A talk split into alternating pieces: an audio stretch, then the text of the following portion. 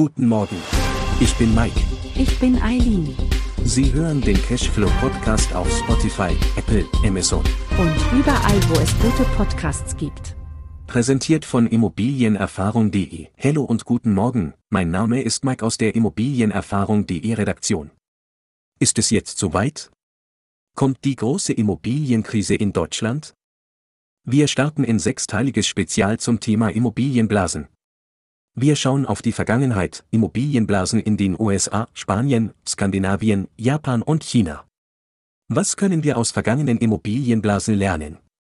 Wann platzt die nächste Immobilienblase? Wir beleuchten die Vergangenheit und werfen jeweils auch einen Blick auf die Immobilienmarkt heute. Sind Sie bereit? Folgen Sie jetzt unseren Podcast, um keine Phobie zu verpassen.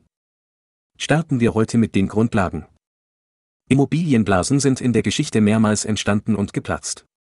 Sie werden in der Regel durch eine Kombination von Faktoren ausgelöst, darunter niedrige Zinsen, übermäßige Kreditvergabe, Spekulation und ein allgemeines Vertrauen in steigende Immobilienpreise.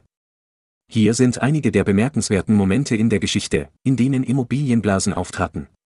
Wann platzt die Immobilienblase? Immobilienblasen, Gemeinsamkeiten.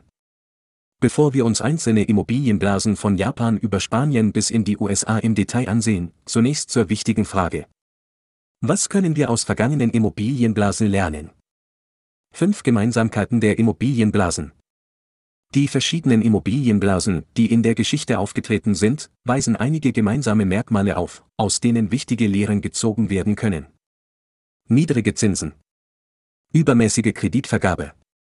Spekulation. Fehleinschätzung der Immobilienwerte. Und letztendlich das Platzen der Blase. Die typischen fünf Merkmale. Starten wir mit dem ersten Merkmal. Niedrige Zinsen, was lösen sie aus? In den meisten Fällen waren niedrige Zinssätze ein zentraler Auslöser für die Entstehung von Immobilienblasen. Die Senkung der Zinssätze durch die Zentralbanken führte dazu, dass Kredite und Hypotheken leicht verfügbar und günstig waren, was die Nachfrage nach Immobilien anheizte. Übermäßige Kreditvergabe. Eine übermäßige Kreditvergabe durch Banken und Finanzinstitute spielte eine entscheidende Rolle.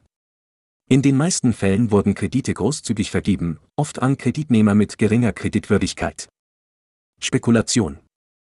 Immobilien wurden häufig nicht nur als Wohnraum, sondern auch als Anlageobjekte betrachtet. Investoren und Hauskäufer spekulierten auf steigende Immobilienpreise und trieben die Preise weiter in die Höhe. Fehleinschätzung der Immobilienwerte. In fast allen Blasen wurden Immobilien überbewertet. Die tatsächlichen Werte entsprachen nicht den gehandelten Preisen, was zu einer Fehleinschätzung des Immobilienmarktes führte. Platzen der Blase. Letztendlich platzen Immobilienblasen, wenn das Vertrauen der Marktteilnehmer bricht und die Preise dramatisch fallen.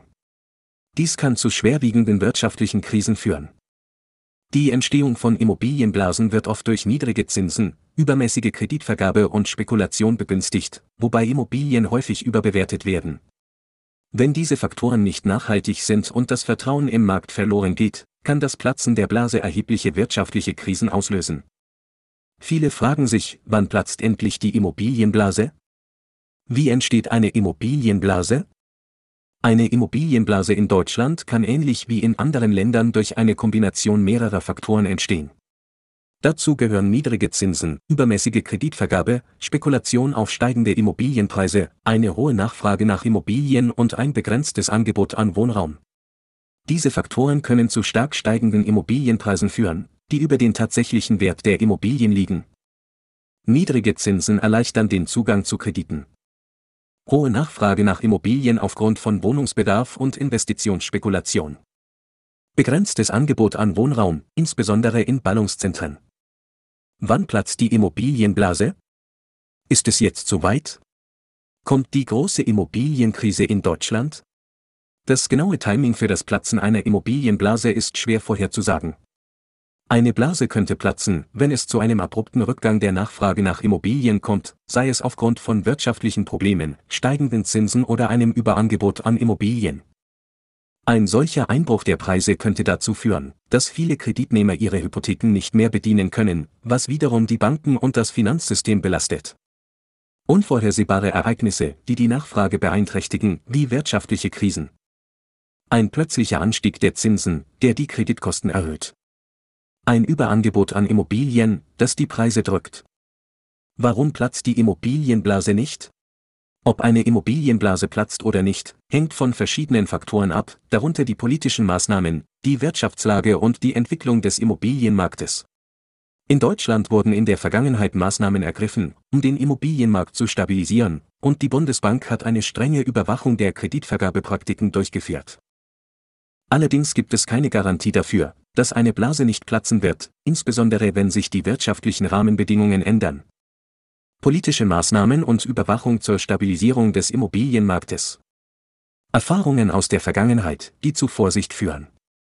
Die wirtschaftliche Lage und die Zentralbankpolitik können eine Rolle spielen. Wie hängen Immobilienkrisen und Inflation zusammen? Immobilienkrisen können mit Inflation zusammenhängen, insbesondere wenn steigende Immobilienpreise die allgemeine Preisentwicklung antreiben. Wenn Immobilienpreise rapide steigen, kann dies zu steigenden Baukosten und Mieten führen, was wiederum die Inflationsrate beeinflusst. Eine Immobilienkrise kann jedoch auch mit Deflation einhergehen, wenn die Preise nach einem Platzen der Blase fallen und die wirtschaftliche Unsicherheit zunimmt. Wie hängen Immobilienkrisen und Leitzins zusammen? Die Leitzinsen, die von der Zentralbank festgelegt werden, können eine erhebliche Auswirkung auf Immobilienkrisen haben. Niedrige Leitzinsen können die Kreditvergabe erleichtern und die Nachfrage nach Immobilien anheizen, was das Potenzial für das Entstehen einer Immobilienblase erhöhen kann. Umgekehrt können steigende Leitzinsen die Kreditkosten erhöhen und die Nachfrage dämpfen, was zur Eindämmung einer möglichen Blasenbildung beitragen kann. Die Zentralbanken beobachten daher in der Regel den Immobilienmarkt und passen ihre Zinspolitik entsprechend an, um das Risiko von Immobilienblasen zu minimieren. Wir merken uns also, eine Immobilienblase tritt auf, wenn die Preise für Immobilien übermäßig ansteigen und sich von den tatsächlichen Werten der Immobilien entkoppeln. Dies geschieht oft aufgrund niedriger Zinsen, übermäßiger Kreditvergabe und Spekulation. Die Blase platzt, wenn das Vertrauen der Marktteilnehmer in weiter steigende Preise bricht und die Preise stark fallen. Dies kann durch wirtschaftliche Probleme, steigende Zinsen oder ein Überangebot an Immobilien ausgelöst werden, der genaue Zeitpunkt für das Platzen einer Immobilienblase ist schwer vorherzusagen, und es hängt von verschiedenen Faktoren ab, darunter politische Maßnahmen und die wirtschaftliche Lage. Vielen Dank für Ihr Zuhören. Ich hoffe, Sie haben ein paar neue Erkenntnisse aus dieser Episode mitgenommen. Wenn Ihnen diese Folge zu Immobilienblasen gefallen hat, geben Sie uns gerne eine 5-Sterne-Bewertung. Das hilft uns wirklich sehr, noch etwas bekannter zu werden. Folgen Sie unserem Podcast Cash und Flow und verpassen Sie keine neue Folge. Ihr Mike aus der Immobilienerfahrung.de Redaktion.